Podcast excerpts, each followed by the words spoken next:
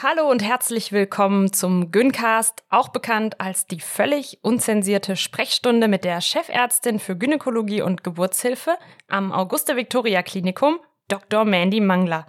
Ich heiße Julia Prosinger mir gegenüber sitzt Esther Kogelbum vom Tagesspiegel. Ja, hallo ihr alle. Schön, dass ihr wieder reinhört in unsere Trommelwirbel, schon 25. Folge Güncast. Vor einem Jahr haben wir hier angefangen, eine junge imaginäre Person durch die wichtigsten Stationen ihres Lebens zu begleiten. Und seitdem treffen wir uns bei jedem Wetter hier alle zwei Wochen wieder bei Hitze und Eis, nachdem wir beieinander Schnelltests gemacht haben im Lockdown, in diesem winzigen Bereitschaftszimmer. Und das wollen wir heute ein bisschen Revue passieren lassen. Danke, Mandy, dass du uns wieder empfängst. Ja, hallo. Schön, dass wir alle die Zeit gefunden haben und heute Güncast Geburtstag feiern können. Und vor allem schön, dass wir heute virtuell drei ganz besondere Gästinnen bei uns haben. Ja, genau. Ihr, liebe HörerInnen, hattet uns nämlich schon öfter geschrieben, dass ihr gern mehr über uns erfahren wollt. Und da dachten wir uns, wir fragen doch einfach mal die Personen, die uns mit am besten kennen, nämlich unsere Mütter. Und bevor ihr von diesen drei tollen Frauen hört, gibt es erstmal eine kurze Unterbrechung, denn wir haben auch diesmal wieder einen Sponsor. Hormonfrei den Zyklus bestimmen, das wird für viele immer wichtiger und auch besser Bescheid über den eigenen Körper zu wissen und verstehen, was da vor sich geht. Mit der symptothermalen Methode wisst ihr, wo genau ihr euch in eurem Zyklus befindet und lernt euren Körper verstehen. Dabei beobachtet man verschiedene Fruchtbarkeitsindikatoren wie die Körperkerntemperatur und den Zervixschleim. Dadurch wisst ihr, wann ihr fruchtbar seid und wann nicht. Mit Trackle wird die symptothermale Methode ganz einfach. Denn Trackle misst, während ihr schlaft, eure Körperkerntemperatur und nimmt den niedrigsten Temperaturwert in die Auswertung, die Basaltemperatur. Ihr tragt zusätzlich eure Cervix-Schleim-Konsistenz in die App ein und erhaltet eure Auswertung. Heute ist ein fruchtbarer Tag oder Heute ist kein fruchtbarer Tag. Trackle ist perfekt geeignet für Menschen mit einem unregelmäßigen Schlaf- und Lebensrhythmus, kleinen Kindern oder Schwierigkeiten bei der klassischen Temperaturmessung, die trotzdem die bewährte symptothermale Methodik verwenden wollen, weil sie hormonfrei, sicher und gut erforscht ist. Übrigens spart ihr mit dem Code GYNCAST 10% auf den Trackle-Sensor. Oder ihr entscheidet euch für Trackle im Abo und erhaltet mit demselben Code den ersten Monat umsonst. Mehr Infos auf shop.trackle.de.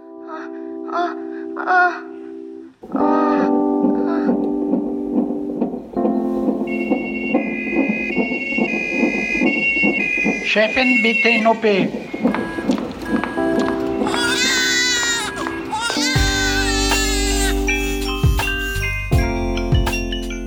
Hallo und zurück zum Gyncast, zu dieser ganz besonderen Folge. Liebe HörerInnen, Esther hat es gerade schon angedeutet, normalerweise begleiten wir ja eine junge Person durchs Leben und besprechen ihre wichtigsten gynäkologischen Stationen. Heute aber zu unserer Jubiläumsfolge soll alles ein bisschen anders sein. Ja, wir haben nämlich unseren Müttern Fragen gestellt. Nach unserer Zeugung, unserer Geburt, der Vereinbarkeit von Beruf und Familie. Mandy, du konntest deine Mutter hier in Berlin treffen. Julia und ich haben endlos viele Sprachnachrichten mit unseren Mamas hin und her geschickt, sie teilweise mit Lautsprecher interviewt. Also die Soundqualität wird also stark variieren. Schon mal Entschuldigung dafür. Aber erstmal stellen wir euch die drei Frauen vor.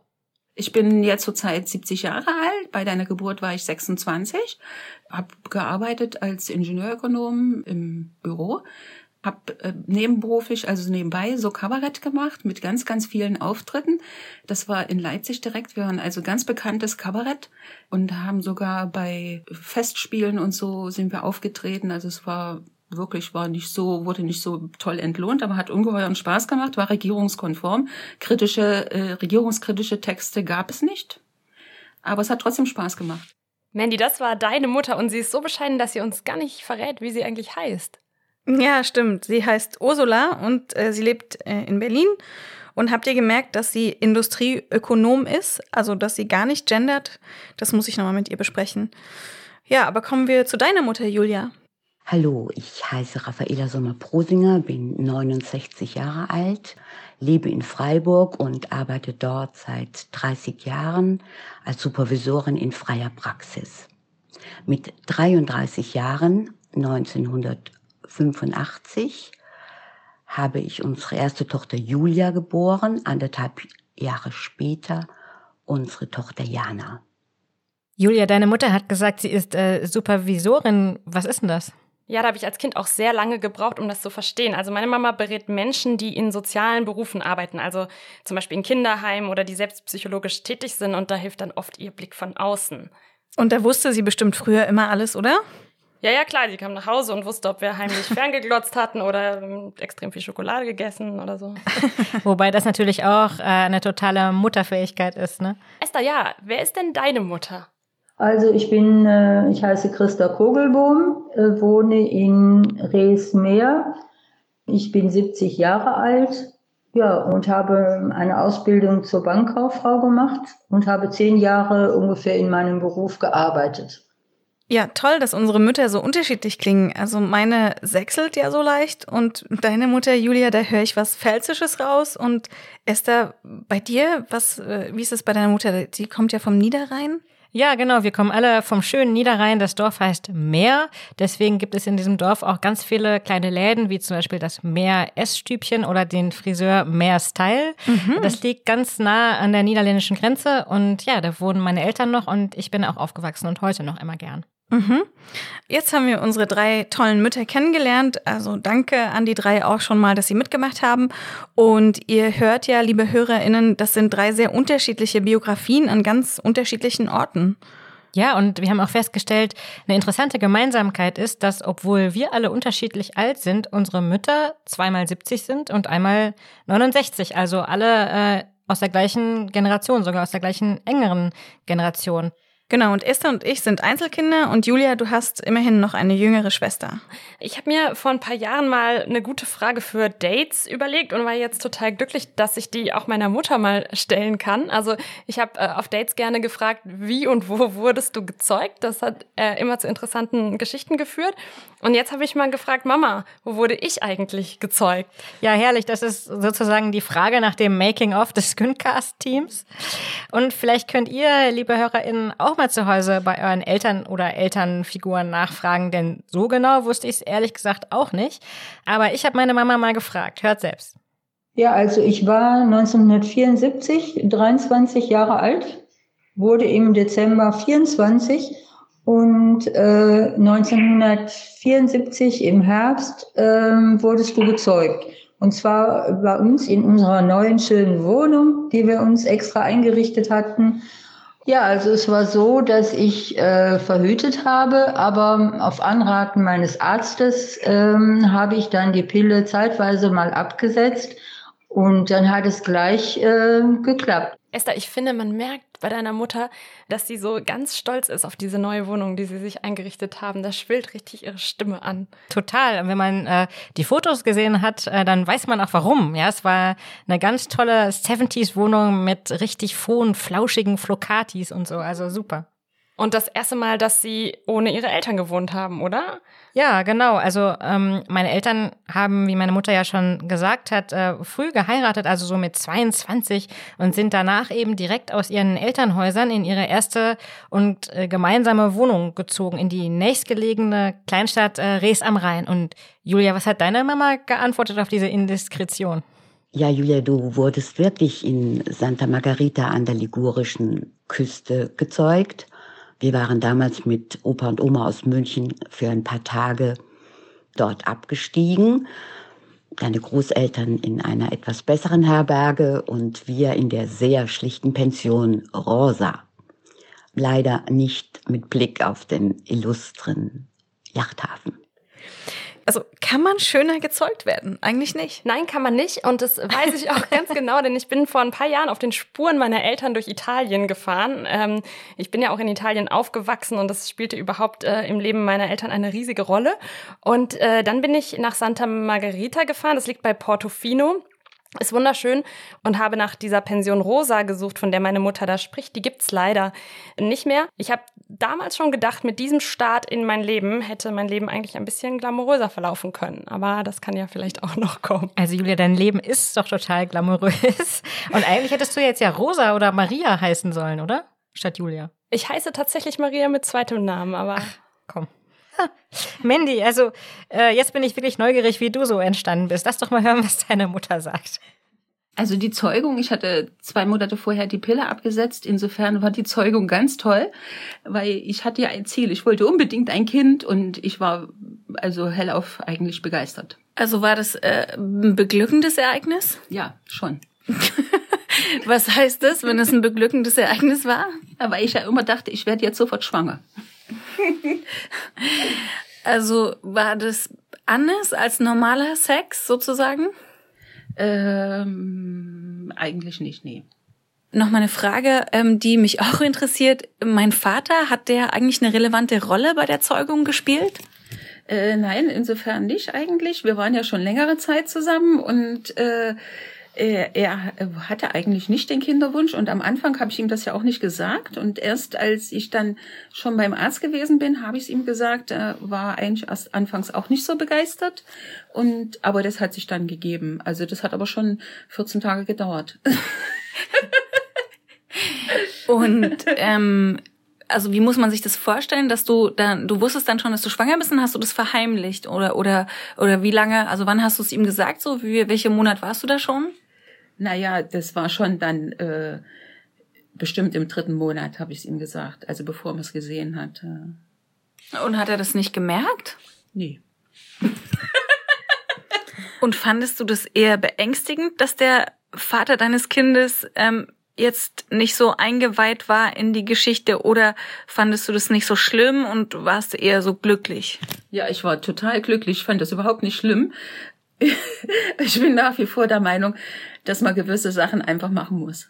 Ja, ich finde es sehr schön, dass deine Mama Mandy sagt, manche Sachen muss man einfach durchziehen. Wobei, man weiß gar nicht, was man dazu sagen soll, oder? Mandy, du bist jedenfalls sehr mutig. Ich habe ja gemerkt, dass ich mich trotz 25 Folgen Güncast, die wir schon miteinander gemacht haben, immer noch nicht traue, weitere genaue Fragen zum Thema Sex bei meinen Eltern äh, zu stellen. Aber du hast deiner Mutter ähm, wirklich die, die entscheidenden Fragen gestellt. Ja, wobei, also ich wollte es ja eigentlich noch genauer wissen, weil ich wollte schon eigentlich mal aus unserer Elterngeneration die Relevanz von Orgasmen so ähm, rausfinden. Aber wir haben ja demnächst noch eine Orgasmusfolge, da können wir dann nochmal nachfragen. Aber da fällt mir ein, Julia, ich wollte ja mit euch zum ersten Güncast Geburtstag mal wieder anstoßen. Also raus die Menstruationstassen und rein die rote Flüssigkeit. Habe ich wieder mitgebracht. Okay, für alle, die neu beim Güncast sind, das äh, haben wir schon mehrfach gemacht, ganz besonders in der ersten Folge. Mandy shakt jetzt gerade eine Thermoskanne. Also, Eine ist für Markus, hier unseren Aufnahmeleiter. Genau, und Mandy hat so pinke Menstruationstassen. Die setzen wir hier häufiger ein, wenn wir auf was anstoßen. Also Wenn es was zu feiern gibt. wenn ihr, liebe HörerInnen, Menstruationstassen habt, dann jetzt mal rausnehmen, eine rote, möglichst trinkbare Flüssigkeit reinfüllen. Cheers. Prost auf den Auf Güncast, uns. ja? Auf Markus und auf uns. Und auf euch, liebe Hörerinnen. Und unsere Mütter. Mm. Ach, genau Heute das ein bisschen Richtige. viel Alkohol Das ist aber in dem Bloody Mary, oder? Oder? ordentlich. Mandy, das machst du selbst immer, ne? Hm? Was ist da alles drin? Na, was in Bloody Mary so reingehört? Und es wird dann immer schön äh, kühl gelagert hier im Auguste Victoria Klinik. Nee, so, so oft Neben den Impfstoffen. äh, weil so oft ähm, ist die Menstruationstasse auch nicht da. Warte ich immer auf euch. Sehr gut finde ich, dass wir auf unsere FollowerInnen angestoßen haben, denn ihr habt uns dieses Jahr ähm, wirklich wahnsinnig begleitet auf Instagram ähm, mit euren Direktnachrichten, mit euren Anregungen, mit Fragen und Kritik. Ja, und auch Wünschen. Und ähm, die haben wir dann umgesetzt und wir hoffen, dass wir weiter so gut mit euch in Kontakt bleiben. Ich finde, wir haben da so eine sehr gute, äh, konstruktive Feedback-Kultur gemeinsam etabliert. Und da verzeihen wir uns auch mal was. Und insgesamt finde ich das sehr fruchtbar und auch echt gynäkologisch. Und wenn ihr immer noch nicht wisst, wie ihr uns erreichen könnt, könnt ihr uns eine Mail schreiben an güncast.tagesspiegel.de oder uns eben bei Instagram folgen. Vielen Dank für alles das, was bisher war und wir hoffen, dass es einfach immer so weitergeht. Ja, und dann wollte ich euch beide fragen, ähm, Julia und Esther, wie war das Jahr eigentlich so für euch? Ja, so global gesehen oder Güncast-technisch. Nee. Bei mir, also ich muss wirklich sagen, ähm, was ich jetzt ja neuerdings kann, rein technisch ist, ich weiß, wie man so ein Podcast-Mikrofon zusammenbaut und finde mich bei dir in der Klinik im Augusto-Victoria-Klinikum auch ganz gut zurecht. Ich habe natürlich auch jede Menge gynäkologischer Fakten gelernt, zum Beispiel, dass man Eizellen gerade noch so mit bloßem Auge sehen kann und dass wir alle schon mal HPV hatten und dass es das Jungfernhäutchen gar nicht gibt. Ja, ich war immer wieder erstaunt in diesem Jahr, wie rückständig die Gynäkologie, also ausgerechnet die Gynäkologie noch ist. Also zum Beispiel, dass eure Fachzeitschrift wirklich weiterhin noch der Frauenarzt heißt. Ja, da hat sich ähm, Folgendes getan. Der Berufsverband-Vorsitzende, der hat ähm, schon eine unfreundliche Mail geschrieben und gefragt, was die Berliner Frauenärztinnen denn so wollen. Und äh, demnächst reichen wir die Petition ein. Einige Fachzeitschriften haben ja ihren Namen schon geändert. Und bei unserer Petition, da haben sehr viele Menschen unterschrieben und herzlichen Dank dafür. Ich habe jetzt gerade noch mal so überlegt, was ich äh, noch gelernt habe im letzten Jahr. Also in Erinnerung ist mir auf jeden Fall, wie unfassbar schlecht Endometriose noch erforscht ist. Dann auch, dass so die medizinischen Geräte, Manny, mit denen du oft hantierst, zu groß für deine Hände sind. Irgendwie Mhm. ist mir so ganz plastisch im Gedächtnis. Und dann natürlich diese ganzen Begriffe, die du uns beigebracht hast. Also zum Beispiel der Schwiegervater-Handgriff, mit dem nämlich früher Väter ihre zukünftigen Schwiegersöhne auf geschwollene Lymphknoten abgetastet haben, also auf ein Anzeichen von Syphilis. Ich merke auch, wie ich selbst immer schamloser und offener werde und plötzlich erzählen mir entfernte Bekannte von Dammschnitten und Kolleginnen rufen mich an, weil sie gerne irgendeinen medizinischen Rat wollen. Da gebe ich natürlich weiter, denn das würde ich mir jetzt noch nicht anmaßen, aber wer weiß, eines Ja. Tages. Ich finde es ganz großartig, dass wir gemeinsam so viel Staub aufgewirbelt haben und dass wir wirklich viele alte Zöpfe abgeschnitten haben. Ähm, ich habe ich hab das überhaupt nicht erwartet. Also ich dachte vor dem Gyncast immer, dass ich so eine eigentlich ganz informierte Gynäkologin bin und ähm, ja, ganz gut drauf, aber mir war gar nicht klar, wie viel Mythen auch ich verinnerlicht hatte und die auch ich reproduziert habe. Und dafür bin ich wirklich dankbar, denn im Gyncast habe ich bei jeder Folge was gelernt eigentlich. Also zum Beispiel, warum es so wichtig ist, eben die Vulva auch beim Namen zu nennen oder dass so wenig Menschen wissen, wie groß die Klitoris eigentlich ist und warum eigentlich alles im äh, Vulva-Bereich mit dem Wort Scham besetzt ist und wie man das auch eben umnennen kann. Ne? Wir haben ja Schamlippen zum Beispiel umbenannt in Vulvalippen oder wie schlimm es eigentlich ist, diese Idee vom Jungfernhäutchen zu reproduzieren und immer wieder zu reproduzieren und die nicht zu hinterfragen und dann eben auch durch medizinische Fakten zu ersetzen, nämlich dass es das Jungfernhäutchen gar nicht gibt, sondern dass es eine vaginale Corona ist, also so ein- eine Schleimhautfalte. Und ich habe von euch auch viel gelernt beim Podcasten. Also zum Beispiel, welche Macht die Sprache hat und wie wichtig es auch ist, inklusiver im Alltag zu sprechen und ähm, zu gendern zum Beispiel, was man, was man damit auch ähm, bewirken kann. Und in meiner Klinik, äh, so ein paar Sachen habe ich natürlich mit in meine Klinik äh, genommen. Und in meiner Klinik sagen wir zum Beispiel nicht mehr Abtreibung, sondern selbstbestimmter Schwangerschaftsabbruch. Und dann habe ich auch noch vor, diese rosa und blauen Bändchen von den Babys abzuschaffen, ja, die dieses starre binäre System ja auch gleich zur Geburt reproduzieren. Also das der, das jungen, jungen Baby kriegt ein blaues Bändchen und das Mädchenbaby kriegt ein rosa Bändchen und das ist ähm, was, was ich gerne abschaffen möchte. Kann man auf den Kinderfotos von uns jetzt bestimmt auch noch äh, sehen, die unsere Mütter uns zurzeit schicken. Wir hatten dir ja mal bunt vorgeschlagen, Mandy. Hast du das schon eingeführt? Ja, würde ich auf jeden Fall gerne, so dass man das Geschlecht dann nicht mehr erkennen kann. Ich kann mich dazu auch mal äh, zurückmelden, so aus ähm, Zielpublikumssicht. Also es lassen sich einige interessante Dinge beobachten. Das ist übrigens Markus, unser Aufnahmeleiter. Genau, es wurde eben gerade, mir wurden gerade schon äh, Bloody Marys gereicht und jetzt bin ich quasi auch, ja, ich bin auch Teil des Teams. Ich melde mich mal kurz. Wir haben ganz viele irgendwie interessante Sachen auch einfach von euch ja gelernt, sehen auch immer wieder spannende Sachen, äh, für was ihr euch interessiert, für was ihr euch nicht so interessiert. Zum Beispiel total gut gelaufen sind Folgen, die ganz praktisch nah am Leben waren zum Beckenbodentraining. Da wart ihr anscheinend sehr begeistert für. Und äh, auch so Sachen einfach simple Fragen wie, wie läuft der Zyklus? Das ist eine von, wenn nicht sogar, glaube ich, unsere beliebteste Folge, die wir bis jetzt hatten. Also ganz lebensnahe einfach Fragen, die wir behandelt haben. Und was mir auch persönlich wichtig ist, weil wir gerade über das Thema Inklusion geredet haben und inklusive Sprache und binäre Gesch äh, Geschlechterkonstrukte auflösen. Wir, wenn man so ein bisschen bei uns bei Spotify nachguckt, kann man sehen, wie die Geschlechterverteilung ist bei den Leuten. Und da sehen wir, dass wir einen relativ großen Anteil haben von Leuten, die angeben, dass sie nicht binär sind.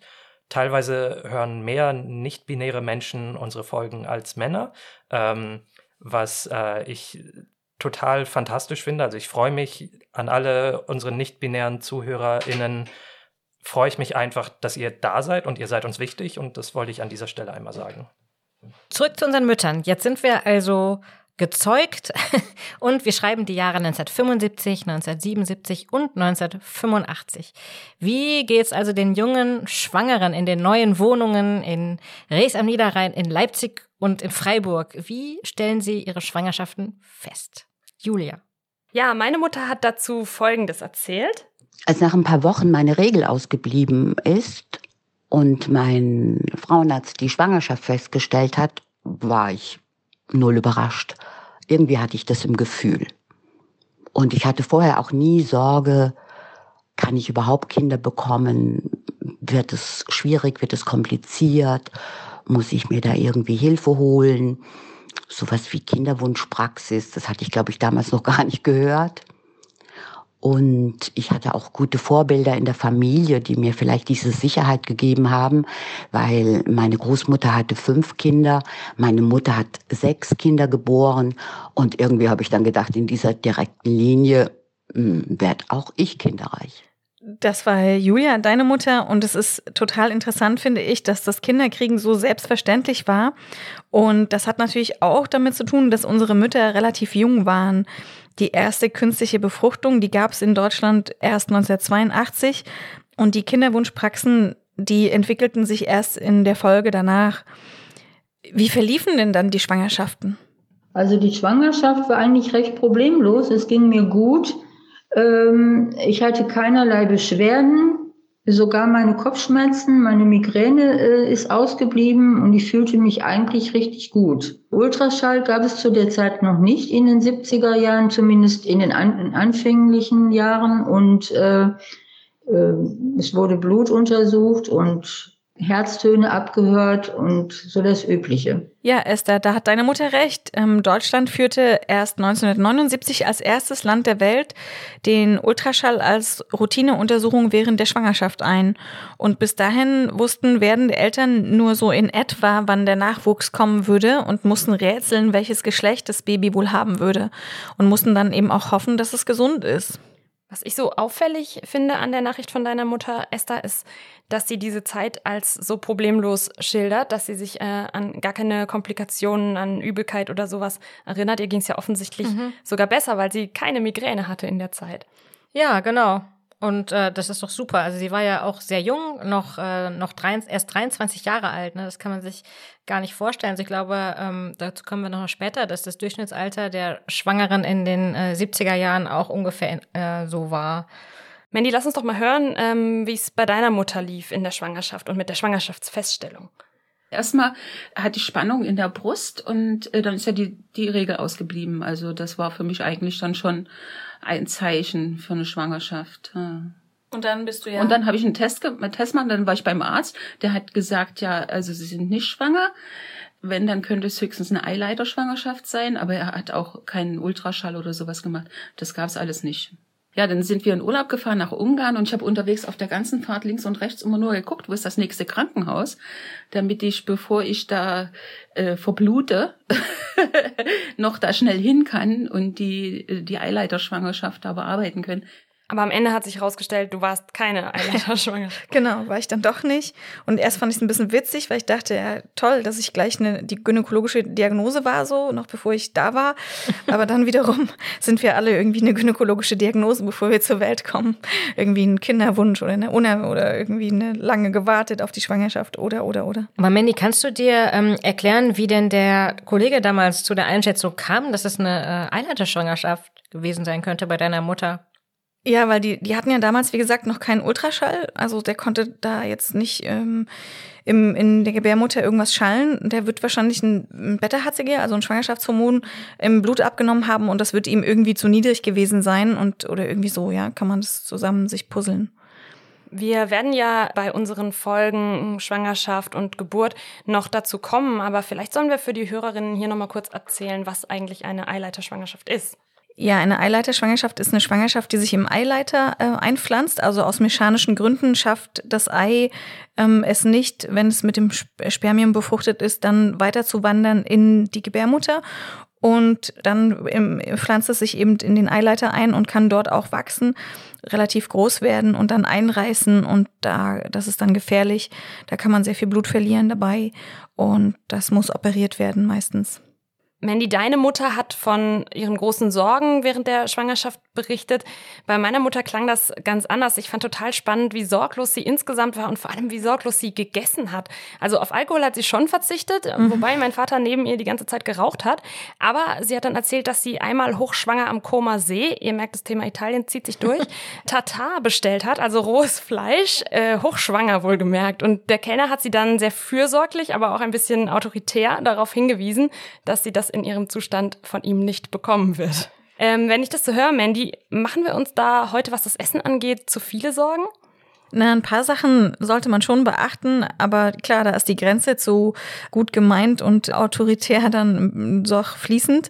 Aber als Schwangere muss man schon nachdenken, kann ich rohes Fleisch essen, Muscheln, Rohmilchkäse, Lakritz und äh, da stehen Bakterien und Erreger im Raum, Listerien, Toxoplasmose und so.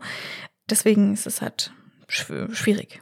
Ich habe auch gelesen, dass das von Land zu Land unterschiedlich ist. Also in Japan beispielsweise gilt roher Fisch als besonders gesund. Also die Ärztinnen empfehlen das sogar den Schwangeren. Und in Kanada werden Rohmilchkäseprodukte generell als harmlos eingestuft. Auch rohe Eier, Mayonnaise, alles gar kein Problem für Schwangere dort. Esther, wie hast du das denn in deinen eigenen drei Schwangerschaften gelöst? Also die Essensfrage. Also ich habe sie für mich so beantwortet, ja, ich habe gegessen. Ähm, eigentlich äh, fast zu 100 Prozent nur Speiseeis. also das lag daran, dass äh, wir neben einer Eisdiele wohnen, die sehr, sehr gut ist und auch berlinweit ausgezeichnet ist. Und das war unmöglich, das Eis nicht täglich in mich reinzuschaufeln. Aber naja, also die Sushi-Frage, vegetarisches Sushi schmeckt ja auch. Und so richtig vermisst habe ich eigentlich nur richtig eisgekühlten Sauvignon Blanc. Und äh, meine Mutter erzählt ja vorhin, dass sie eine sehr, sehr gute Schwangerschaft gehabt hatte und sogar die Migräne weniger geworden ist. Äh, was passiert da im Körper, Mandy, dass dieses Leiden einfach so weggeht? Das ist ganz spannend. Da gibt es ähm, interessante Studien, zum Beispiel von der Uni Rostock. Da hat man festgestellt, dass MigränepatientInnen in der Schwangerschaft äh, eben weniger äh, Migräneanfälle haben. Also Migräne entsteht ja dadurch, dass das Gehirn nicht so gut rausfiltern kann, die ganze Erregung und also so eine Art Übererregung dann im Gehirn ist, so vereinfacht gesagt. Und ähm, diese Menschen können Töne schlechter ausblenden und nehmen dann halt alles sehr stark wahr. Zum Beispiel, wenn eine Uhr tickt, dann ist es ein sehr lautes Ticken. Und während einer Schwangerschaft hat man dann wieder so eine ganz normale kortikale Habituation, so wie andere Menschen auch. Deswegen sind also zwei Drittel der Migräne-PatientInnen in der Schwangerschaft weniger symptomatisch oder haben gar keine Symptome mehr. Und aber das geht dann nach der Schwangerschaft. Esther, frag mal deine Mama etwa vier Wochen nach der Geburt dann zurück.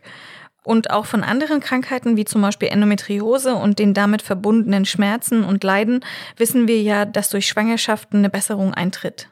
Meine Mutter hat auch noch geschildert, dass sie in der Schwangerschaft oder während der Schwangerschaft noch ihre Ausbildung machte ähm, und mit straffälligen Jugendlichen gearbeitet hat und diese ganze Schwangerschaftszeit eher als Urlaub erlebt hat und sich eigentlich wenig eingeschränkt gefühlt hat. Ich finde es auffällig, dass unsere drei Mütter alle so super problemlose Schwangerschaften hatten, zumal ähm, wir ja alle die ersten Kinder unserer Mütter waren. Meine Mutter sieht es im Nachhinein auch ein bisschen skeptisch. Was mich im Nachhinein so ein bisschen befremdet, wenn ich an die Schwangerschaft und Geburt denke, ist, dass wir so naiv waren und uns überhaupt keine Sorgen gemacht haben, wie gefährlich oder wie schwierig eine Geburt sein könnte oder dass mit dem Baby irgendwas sein könnte. Da hatten wir null Gedanken dran. Mein Frauenarzt hat da der mich auch als Spätgebärende bezeichnet hat, was mich auch ein bisschen erstaunt hat, aber ich war ja 33. Der hat mich damals auch gebeten, mir nicht zu viele komische Geschichten anzuhören von Schwangerschaftsdramen, weil er meinte, ich soll so meine natürliche Zuversicht behalten und mich gar nicht verrückt machen. Und meine Mutter, die ja sechs Kinder geboren hat und mich sogar mit 15 Jahren, hat mir auch auf Frage immer vermittelt, hm, alle meine Schwangerschaften waren völlig problemlos. unvorstellbar heute. Ich weiß nicht, wie, was sie da alles verdrängt hat. Die einzige Sorge, die ich dann in den Wochen vor der Entbindung hatte, war manchmal, ich wusste, dass da ein Schmerz und auch eine Kraft von mir gefordert ist, von dem ich keine Vorstellung hatte. Also ich hatte keine Idee, wie sich's anfühlt. Ja, ganz interessant, diese Sorglosigkeit, die unsere Mütter da beschreiben. Und Frauen haben damals offensichtlich noch weniger darüber gesprochen, wie es ihnen wirklich geht. Und vielleicht waren dann aber auch so in den Gesprächen mit den Freundinnen so Geburtsberichte eben nicht so, wurden nicht so besprochen oder vielleicht Schmerzen unter der Geburt oder Blutungen oder sowas, das, das scheint mir doch noch tabuisierter zu sein. Und es gab ja auch kein äh, Internet und kein Instagram, wo man alles sehen konnte oder mit anderen sich auch äh, in einer ganz anderen Reichweite eben austauschen kann. Und dann ist natürlich auch so, dass unsere Mütter verhältnismäßig jung waren. Heute sind Erstgebärende in Deutschland ja über 30 Jahre alt und in den 70ern, da waren, war das mittlere Alter noch 24 und in der DDR sogar 22. Meine Mutter wäre übrigens gern, hat sie gesagt, nochmal schwanger in der heutigen Zeit. Und hört mal zu, sie begründet das so. Wenn ich heute äh, junge, schwangere Frauen sehe, die so lässig und selbstbewusst ihren Bauch zeigen und in Leggings und engen T-Shirts, ohne den Bauch zu verstecken, da werde ich dann doch ein bisschen neidisch. Ich hatte zu Anfang nur meine ähm, Latzhose, die bis zum gewissen Monat gereicht hat. Und dann so ganz merkwürdige Kleider, die mich ganz matronenhaft und hässlich, fand ich, gemacht haben.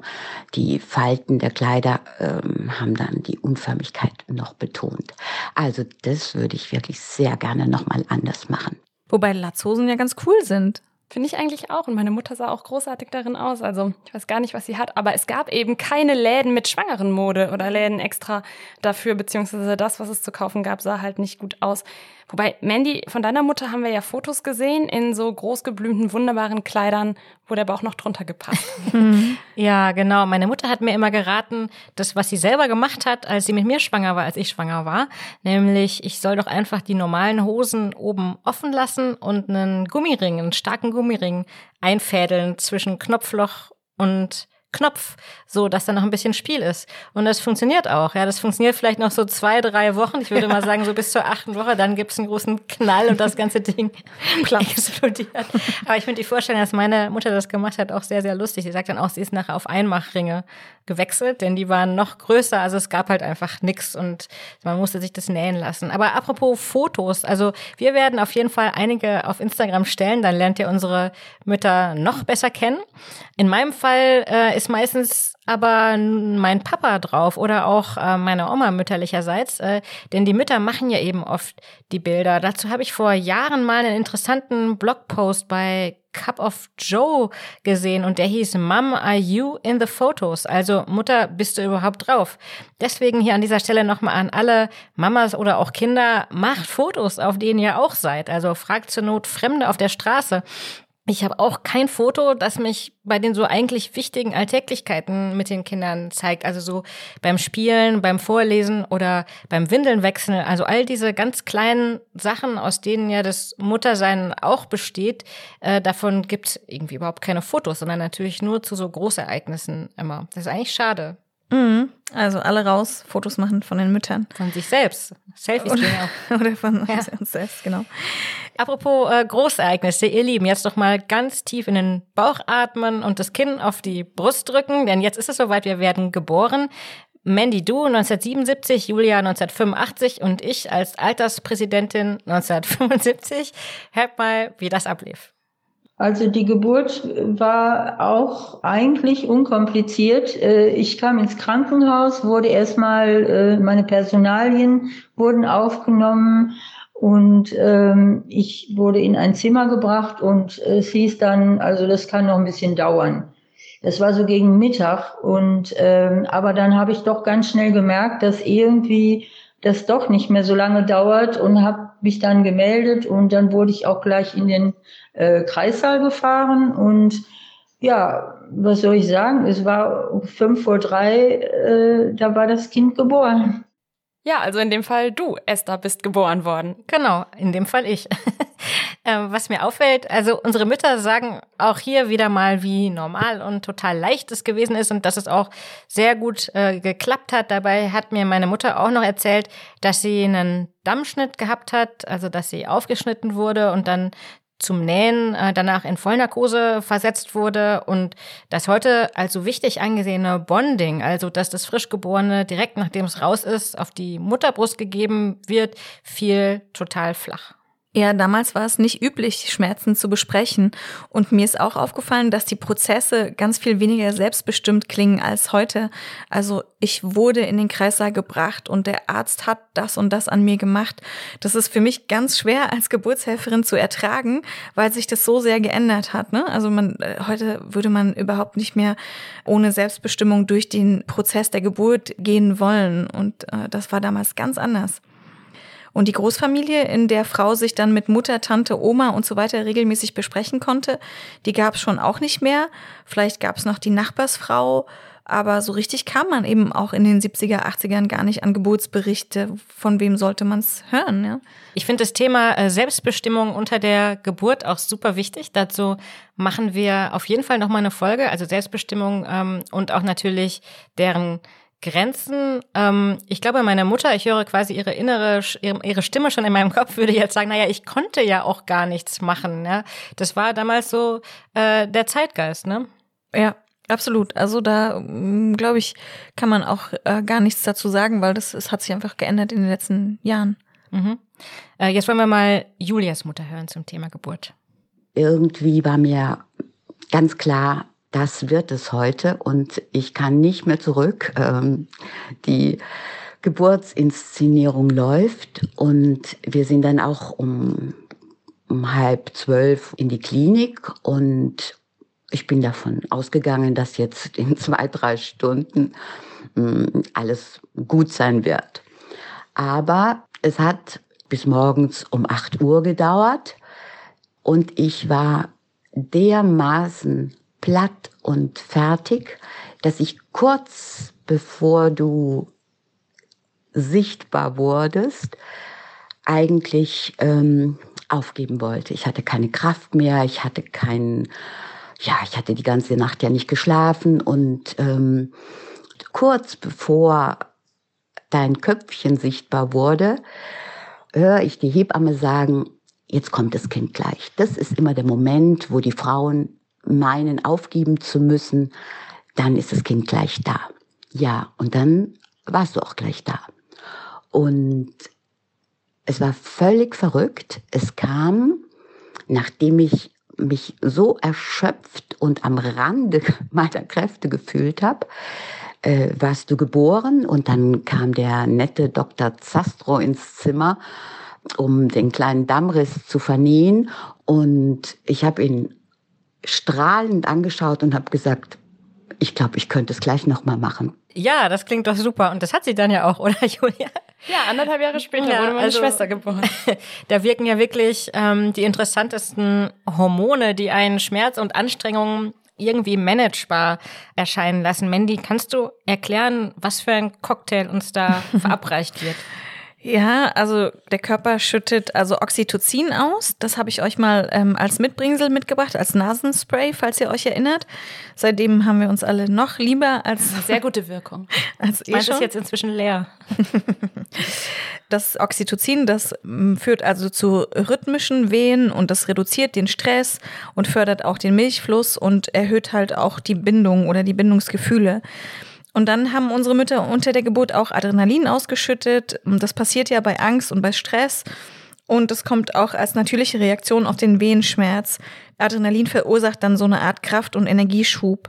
Und dann kommt noch Cortisol zum Einsatz, das hemmt Entzündungen und natürlich auch die Endorphine, das sind die körpereigenen Schmerzmittel und die kompensieren dann den Wehenschmerz und können so eine Art auch fast wie so ein Trance-Zustand hervorrufen.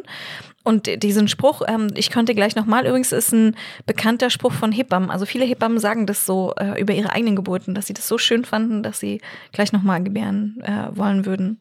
Mandy, bei deiner Mama lief es nicht ganz so leicht. Ähm, lass uns das mal anhören. Blasensprung war Freitagabend. Äh, Sonnabend hätte ich sowieso ins Krankenhaus gemusst wegen einer Einleitung der Geburt, weil das ja eine Woche über die Zeit war.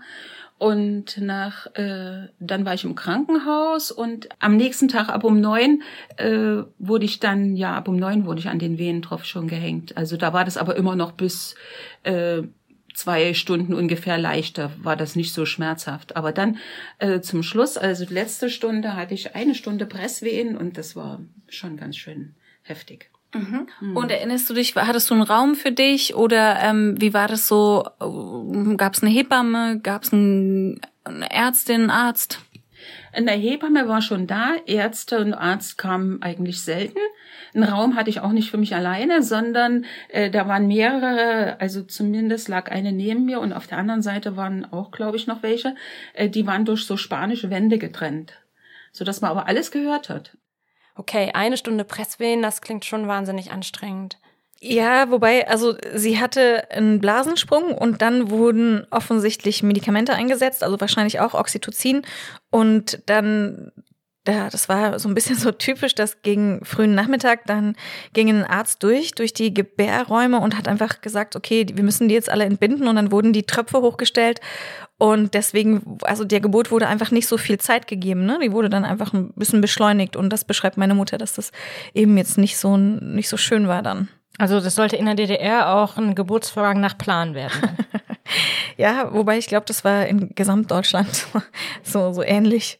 Mandy, deine Mutter hat ja auch gerade sehr eindrücklich diese spanischen Wände geschildert. Wie haben sich denn die Kreissäle insgesamt seit damals verändert? Also spanische Wände gibt's in Kreissälen in Deutschland nur noch vor der Tür, damit man die Türen noch besser abschotten kann. Und äh, also das gäbe es gar nicht, dass man so in mehreren in einem in einem Zimmer gebiert. Und in, normalerweise haben eben dann die Räume sind ganz ruhig und haben eine eigene Toilette und äh, sollen eben auch so eine Art Rückzugsraum sein und haben ein Gebärbett. Es sei denn, man hat einen Studienkreissaal, wie bei mir im AVK. Wir nehmen da teil an der äh, B-Up-Studie. Das ist eine sehr interessante Studie, weil sie als einzige Studie die Geburtssituation wirklich äh, untersucht und auch randomisiert. Das heißt, wenn man da mitmacht an der Studie, wird man eingeteilt in verschiedene Räume und dann wird untersucht, was hat der Gebärraum für eine Auswirkung auf die Geburt. Also zum Beispiel der Studienkreissaal, der ist sehr selbstbestimmt und voller geometrischer Elemente. Und wenn man sich in dem bewegt, dann ist die Idee, dass man als Schwangere eben sehr viel selbstbestimmter durch die Geburt geht, also auch mobiler und dass dadurch die Kaiserin-Schnittrate sinkt. Und das wird in dieser Studie äh, untersucht. Also Gebärräume haben sich auch sehr geändert. Also wenn ich dann ähm, so ein Dreieck habe, über das ich mich dann hänge, ähm, dann ist es für mich angenehmer unter der Geburt. Ja, also diese geometrischen Elemente, von denen ich gesprochen habe, das sind halt alles Einrichtungsgegenstände. Ne? Da gibt es Kreise, Bälle äh, und Rollen und so. Und die kann man sich halt so hinstellen, wie man möchte. Und dann kann man sich da so reinsetzen, legen, hocken, stellen, wie man möchte.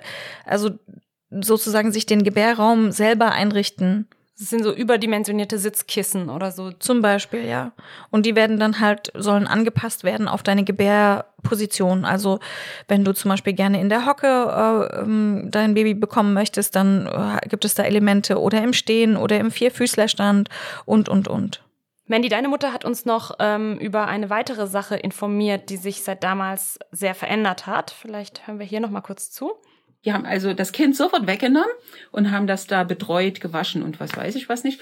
Und dann wollte ich gerne das Kind noch mal haben. Ich lag da also so zwei Stunden oder drei Stunden und irgendwann habe ich dann mal so eine Frau gefragt, ob ich denn noch mal das Baby sehen könnte. Dann haben sie mir noch mal kurz gebracht und dann wurde ich in ein Zimmer, äh, in ein Sechsbettzimmer habe ich dann gelegen und äh, dann waren das Baby war nicht mit dabei. Das war immer in in so einem Raum für sich mit den anderen. Man hat das Baby also nicht bekommen, nur zum Stillen.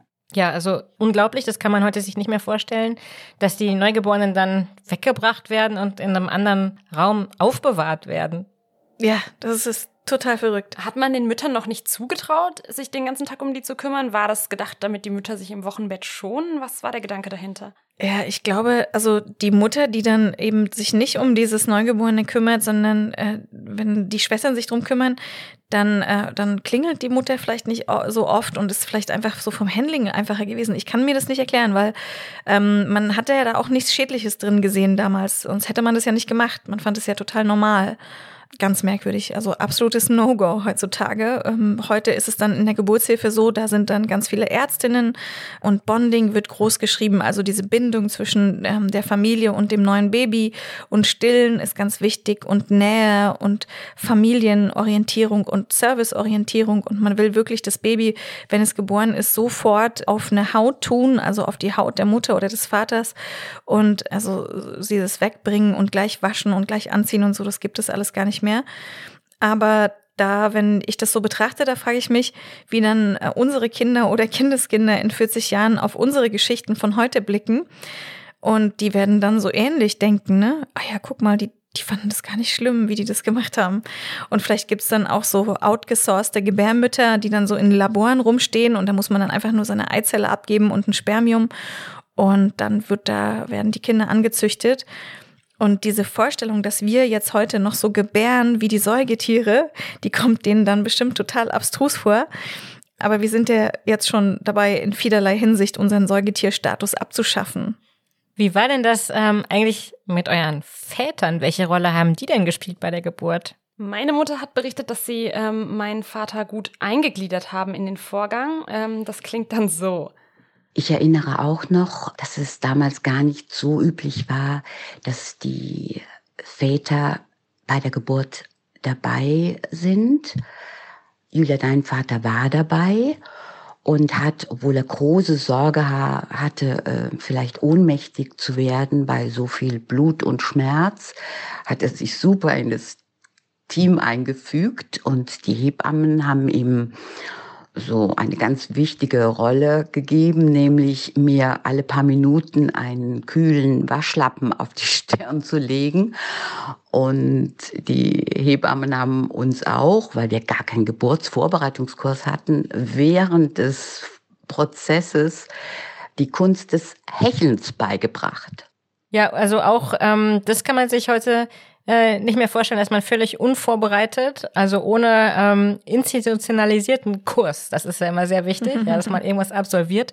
Ähm, aber toll, dass dein Papa dabei sein durfte. Ähm, meiner nicht, der wurde weggeschickt. Also der durfte gerade meine Mutter noch vor dem Krankenhaus rauslassen und musste dann nach Hause fahren, wahrscheinlich die Reste von der Party vom vorherigen Tag aufräumen und wurde dann erst wieder angerufen, als ich tatsächlich auf der Welt war kam dann auch, meine Mutter war noch narkotisiert und hat nichts mitbekommen. Und da hat er erzählt, dass ich wurde dann hinter so einer dreifachen Scheibe kurz mal hochgehalten. Und er sagt, wie so ein Hähnchen, ja, wurde ich hochgehalten und er konnte dann einmal gucken, okay, naja, hm, toll, so, das ist sie. Hatte aber sonst wirklich nicht weiter involviert. Meine Mutter hat mir dann gesagt, dass sie das wirklich richtig blöd fand. Sie hätte ihn wirklich gerne dabei gehabt und hat ihn eben auch vermisst, so als Vermittler und mhm. als Partner, um nicht eben in so einer Situation mit Ärzten oder ähm, Pflegenden äh, verhandeln zu müssen, dass man da noch jemanden hat. Und das kann ich auch total nachvollziehen. Mhm. Meine sehr kluge leitende Hebamme Claudia Reinbey sagt immer, der Partner bei der Geburt ist das wichtigste Schmerzmittel. Was die Schmerzen auslöst. Mandy, wie war es denn bei deiner Mutter? Ähm, sie hat jetzt gar nichts gesagt von deinem Vater. War der gar nicht dabei? Nee, der konnte auch nicht dabei sein. Der ist ja nachmittags gekommen. Das war ja am Tag, 13.27 Uhr. Und ähm, hat er nicht als erstes irgendwie gefragt, äh, was ist es jetzt nochmal oder irgendwie ja, so? Genau, er hat gefragt, was ist es denn nun? Dann sage ich, ja, das ist ein Mädchen. Na und dann wusste er den Namen nicht mehr. Esther, Mandy, was haben euch denn eure Mütter über das Wochenbett, also die acht Wochen nach der Geburt, erzählt? Meiner hat diese Zeit wahnsinnig gut gefallen. Ähm, in den ersten Tagen, in den ersten fünf Tagen war sie noch in der Klinik und hat sich da mit ihrer Zimmernachbarin angefreundet, äh, in so einer lustigen Mutter-WG, wie sie sagte. Und da war es aber auch so, tagsüber wurden die Kinder gebracht und nachts schliefen sie woanders. Und deswegen konnte sie dann äh, nach fünf Tagen auch total erholt mit mir nach Hause kommen. Esther, wie lief's denn bei deiner Mutter? Ja, also es klingt natürlich total super. Ähm, bei meiner Mama und mir lief es nicht so richtig einfach. Meine Mutter hat mir dazu Folgendes erzählt. Ja, also ähm, es war so, dass ich an, nach ein paar Tagen entlassen wurde aus dem Krankenhaus, aber Esther noch in ihrem Bettchen bleiben musste, beziehungsweise in ihrem äh, Inkubator, so ungefähr zweieinhalb Wochen. Ich konnte dann dich vielleicht zwei, dreimal in der Woche besuchen. Aber äh, ich durfte nicht ins Zimmer, ich konnte nur von außen mal einen Blick drauf werfen. Und das war natürlich ziemlich heftig. Und von zu Hause aus telefonieren konnte ich einmal täglich mit der Schwester, mit der Stationsschwester, die mich dann informiert hat über, über alles Mögliche, halt über die Nahrungsaufnahme, wie viel du getrunken hattest. Und das waren immer nur wenige Milliliter. Esther, das Klingt ja furchtbar. Deine arme Mutter konnte dich also nur durch die Glasscheibe sehen oder eben mit den Stationsschwestern telefonieren. Ja, ich erinnere mich nicht mehr dran, muss ich sagen. Aber äh, meine Mutter umso mehr. Und auch eben mein Papa hat mich ja, wie gesagt, nur einmal aus der Distanz erlebt. Grund dafür, dass ich äh, länger im Krankenhaus bleiben musste, war, dass ich damals nur neun von zehn Punkten hatte. Es gab also damals so eine Punkteskala. Zehn von zehn wäre sozusagen perfekt gesund und mitnahmebereit. Ich hatte nur neun, weil ich Probleme mit der Lunge gehabt haben soll. Näheres dazu weiß ich aber gar nicht. Und besonders krass fand ich, ähm, dass die Ärztin, die Kinderärztin, als meine Mutter Mutter mich dann weisungsgemäß abgeholt hat, sich tatsächlich nicht ganz sicher war, ob man mich meiner Mutter überhaupt mitgeben könne. Ja, also ich war dann bei der Ärztin und äh, die Ärztin hat mich dann gefragt, ob das mein erstes Kind ist, was ich natürlich bejaht habe und sie glaubte also, dass es doch ziemlich schwierig würde und äh, wollte mich eigentlich überreden, das Kind noch eine Weile in, in ihre Obhut zu lassen. Aber ich war dann doch sicher, ich wollte es mitnehmen. Mein Kind wollte ich jetzt unbedingt zu Hause haben und habe hab es dann auch gemacht. Aber ähm, wie schon gesagt, es war schon am Anfang einige Schwierigkeiten, aber wir haben es dann doch äh, gut gemeistert und ich denke, es ist alles gut verlaufen. Aber Esther, du musstest wahrscheinlich nicht wegen dem Abgarwert im Krankenhaus bleiben, sondern wahrscheinlich war da doch noch irgendwas mit deiner Lunge oder so, dass mm, ja, man sich nicht getraut hat, dich zu entlassen. Könnte man mich eventuell in Impfprio-Gruppe 3 deswegen jetzt hochstufen? Kannst jetzt alles darauf schieben. Sehr gut. Bitte mit Unterschrift und Stempel. Mich hat auch noch interessiert, wie das mit dem Stillen damals lief. Und meine Mutter erzählt das so. Und dann hatte ich ja eine Brustentzündung, eine Mastopathie. Das war ja also noch schlimmer als die Entbindung.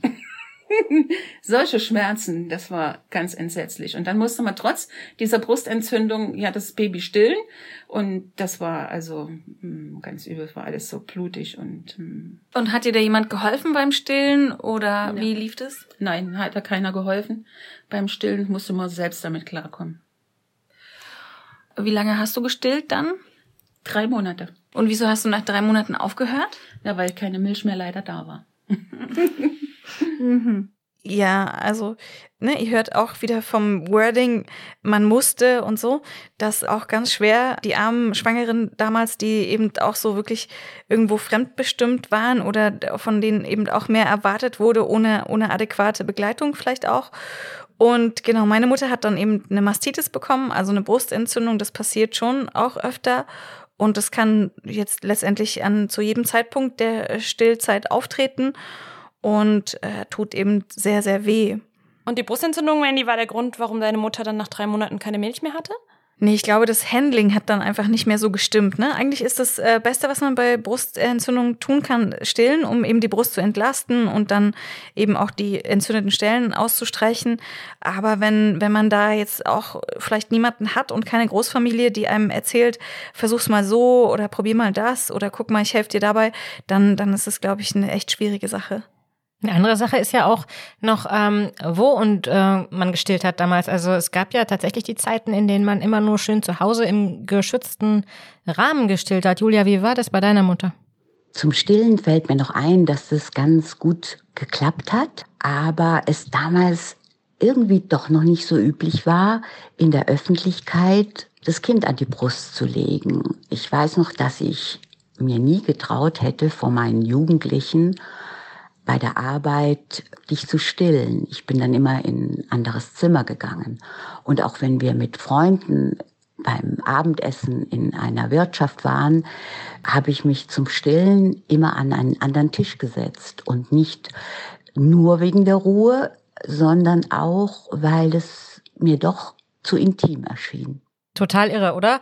Aber die Debatte ist ja auch noch gar nicht vorbei. Also ich erinnere mich an die Stillaufregung vor wenigen Jahren, die aufflammte, als eine Journalistenkollegin wieder mal einen Essay geschrieben hat und äh, Frauen zitiert hat in Prenzlauer Berg, die äh, sagten, sie finden es total eklig, wenn Mütter in den eigens, muss man ja schon fast sagen, dafür gebauten Cafés, den Mutter- und Kindcafés, ihre Kinder anlegen. Und sie hat sie, glaube ich, mit Kühen oder noch Schlimmerem äh, verglichen. Ähm, flankiert wurde das natürlich noch mm, mit der Debatte vom Betreiber eines Coffeeshops hier in Berlin, der ganz, ganz tollen Kaffee macht, der sich auf keinen Fall irgendeines äußeren Einflusses unterwerfen darf und deshalb einfach einen Poller vor seiner Kaffeetür errichtet hat, um auch ja keine Mütter mit Kinderwagen dort reinzulassen. Aber Stillen in der Öffentlichkeit ist nicht obszön. Es sei nochmal an dieser Stelle klipp und klar gesagt. Jede, die schon mal ein hungriges Baby auf dem Arm hatte, weiß, das duldet halt keinen Aufschub und es geht da auch schon gar nicht um irgendwas sexuell Erotisches, äh, wie ekelhafterweise immer manchmal mitschwingt und argumentiert wird, sondern eben um Nahrungsaufnahme eines hilflosen kleinen Wesens war mir nochmal ganz wichtig zu betonen. Meine Mutter hat übrigens mich mit dem Fläschchen gefüttert und das muss auch ganz schön kräfteraubend gewesen sein, weil ich damals auch schon recht renitent gewesen sein muss und immer nur sehr, sehr wenig getrunken habe. Als wir zu Hause ankamen, war natürlich alles schon vorbereitet. Wir haben uns sehr gefreut und äh, es war alles äh, geplant. Und ähm, ja, es hat sich eigentlich ganz gut angefühlt, aber wir hatten ein kleines Problem mit, mit dem Fläschchen, weil das immer nur so in kleinen Mengen ähm, bereitstand und das war natürlich sehr anstrengend, Tag und Nacht immer äh, zur Stelle zu sein, so dass mein Schlaf ein bisschen auf der Strecke blieb.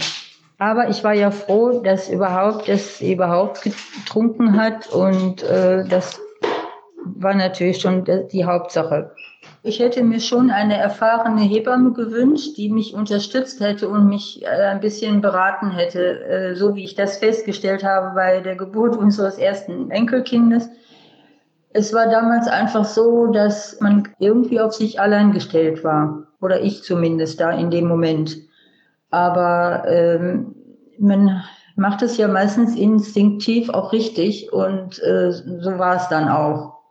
Ja, also da muss ich auch sagen, das hat meine Mutter schon auch beeindruckt, dass ich bei der ähm, Geburt eben meines ersten Kindes äh, eine Hebamme hatte. Aber genauso wichtig war damals meine Mama selbst, denn die kam extra nach Berlin und hat mich dann im Wochenbett bestärkt, Milchreis gekocht, mir äh, Still-BHs gekauft und all solche Sachen für mich getan. Und das war äh, wichtiger noch als, als jede Hebamme. Das fand ich ganz toll.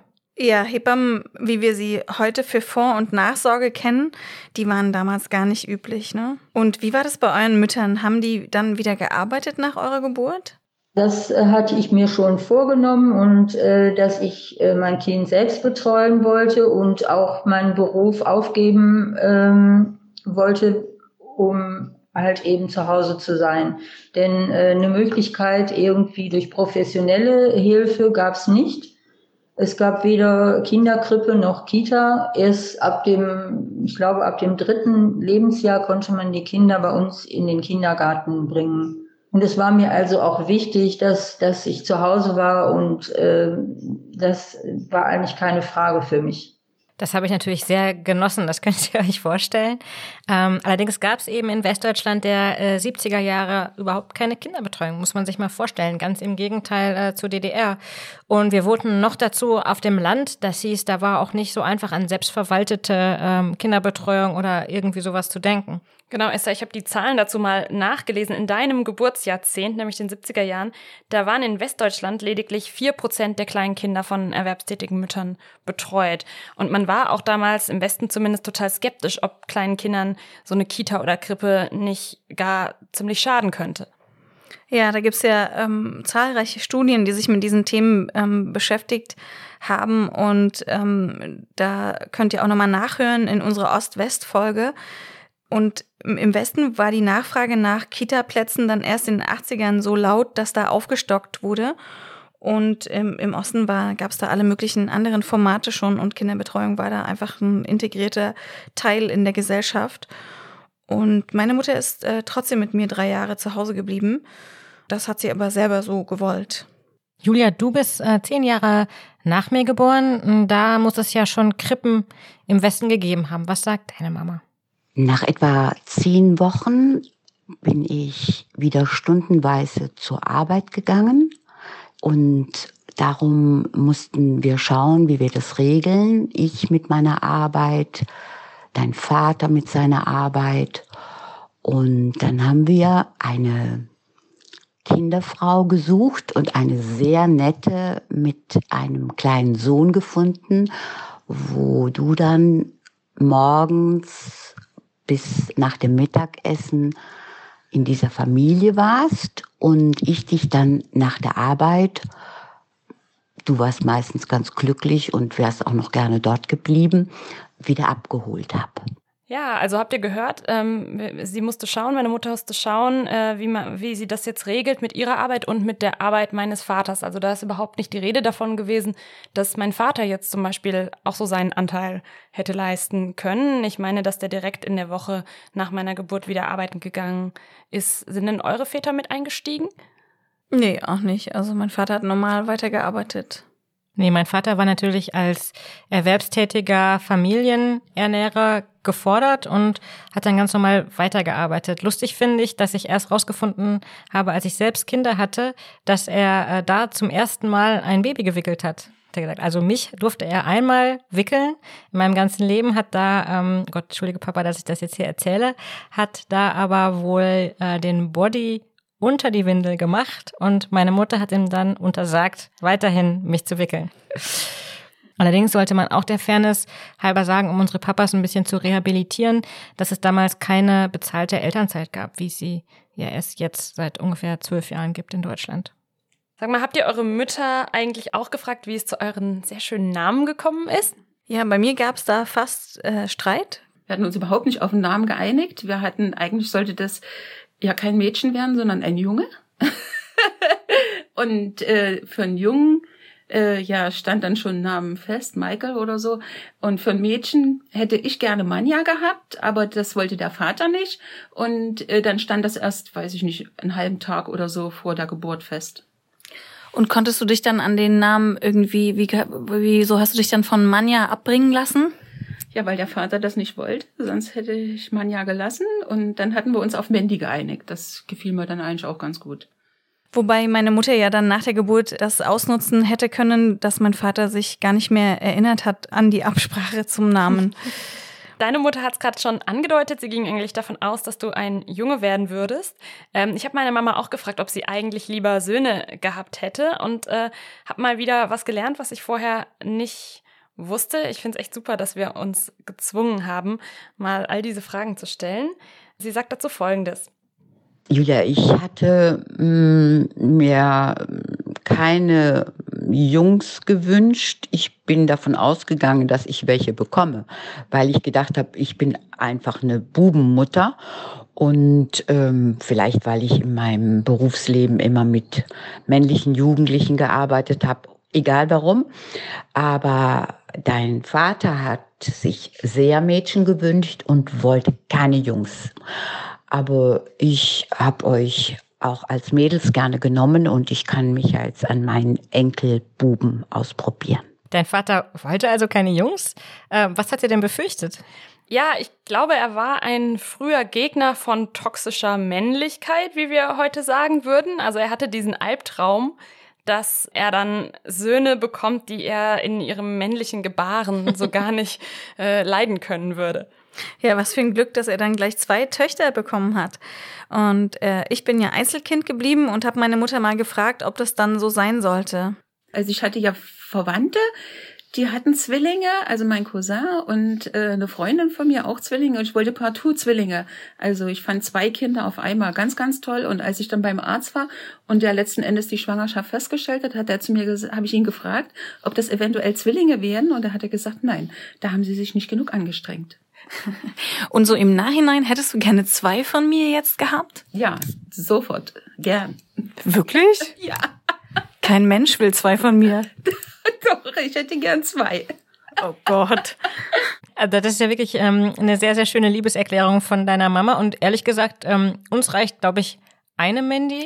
Wir sind ja schon manchmal jetzt überfordert. Ja, mir auch, ja. ähm, wie wahrscheinlich sind denn eigentlich Zwillingsgeburten? Ja, 1 zu 84, also auf 84 Einlingsschwangerschaften kommt eine Zwillingsschwangerschaft. Und aber jetzt äh, in Zeiten der künstlichen Befruchtung und IVF, da werden diese Mehrlingsschwangerschaften häufiger, weil man dabei ja Hormone erhält und die führen im Körper der Frau dazu, dass dann mehrere Eizellen springen oder manchmal werden ja auch mehrere Eizellen in den Körper zurückgegeben bei so einer ähm, echten künstlichen Befruchtung und dann kriegt man Mehrlinge. Ist hast du deine Mutter gefragt, ähm, ob sie eigentlich lieber einen Jungen gehabt hätte? Ja, meine Mutter hat erzählt, dass äh, ich als junge Henning geheißen hätte. Sie war also sehr gut vorbereitet auf den Fall, dass ich kein Mädchen werden würde. Und es ist ja auch eine lustige Begleiterscheinung ähm, der Tatsache, dass man eben nicht wusste, was auf einen zukommt, ob es ein Junge oder ein Mädchen wird. Und so musste man sich eben auch zwei Namen ausdenken. Und sie hat mir auch erzählt, das geisterte immer wieder in unserer Familie rum, dass ich keine Geschwister habe, weil ich ihr schon gereicht habe. Also ich war wahrscheinlich recht anstrengend. Ja, das ist ja eine bewährte Strategie von manchen Kindern, um dann eben Geschwister zu vermeiden, oder? ähm, so, wir nähern uns dem Ende dieser Folge, aber vorher habe ich meine Mutter noch mal gefragt, ob sie auch einen Podcast haben möchte. Mm, ja, kommt drauf an, welches Thema. Vielleicht mit den anderen Müttern, mit den mit, der, mit Julias und Esthers Mutter. Mm, eventuell. Das wäre dann der Mummy Cast. Keine schlechte Idee. Also das müssen wir schon machen, allein um deine Mutter öfter lachen zu hören. Dann geht einem ja wirklich das Herz auf. Also meine Mutter wäre bestimmt auch dabei, müsste sie mal fragen. Aber vielleicht sollten sie sich erstmal bei einem großen Müttergipfel kennenlernen. Beim Mütter-Tinder sozusagen schauen, ob sie sich überhaupt matchen würden. Also ich bin euren Müttern sehr, sehr dankbar, dass sie mir ermöglicht haben, euch kennenzulernen. Und wie in jeder Folge habe ich euch dann was mitgebracht. Hast du unsere Mütter eingeladen? Stehen die jetzt vielleicht? Warte mal, ich muss noch mal ganz kurz sortieren. So, das ist für hier. Das sind äh, Postkarten, Mandy, von dir selbst gemacht. Für die beste Mama steht da drauf. Also nee, nicht von mir selbst gemacht, sondern von Moni Lettert selbst gemacht, die man auch bei Instagram findet. Und da habe ich euch mitgebracht frankierte Postkarten und genau für die beste Mama. Und dann das schicken wir jetzt unseren tollen Mamas zum, als Dankeschön für alles, was sie für uns getan haben. Oh, super, danke schön. Du hast äh, Danke. Äh, guterweise schon ihre Namen eingetragen ins Adressfeld. Und guterweise hast du auch das Wort Muttertag gerade nochmal so vermieden. Ich bin sehr froh, dass das heute auch nicht vorgekommen ist. Obwohl das bald ansteht. Ja. Das war die Folge 25, die extra super intime Güncast Gala. Danke, lieber Markus Lücker, für die Aufnahmeleitung. Danke, Mandy, wie immer, für deine Zeit und deine Expertise. Und danke natürlich vor allen Dingen nochmal an alle drei Mamas. Raffaela, Ursula und Christa, dass ihr euch auf unsere unzensierten Fragen eingelassen habt. Hier geht es dann in zwei Wochen weiter mit der Menstruation bei unserer jungen Frau, die ja, vielleicht erinnert ihr euch, einen selbstbestimmten Schwangerschaftsabbruch hatte.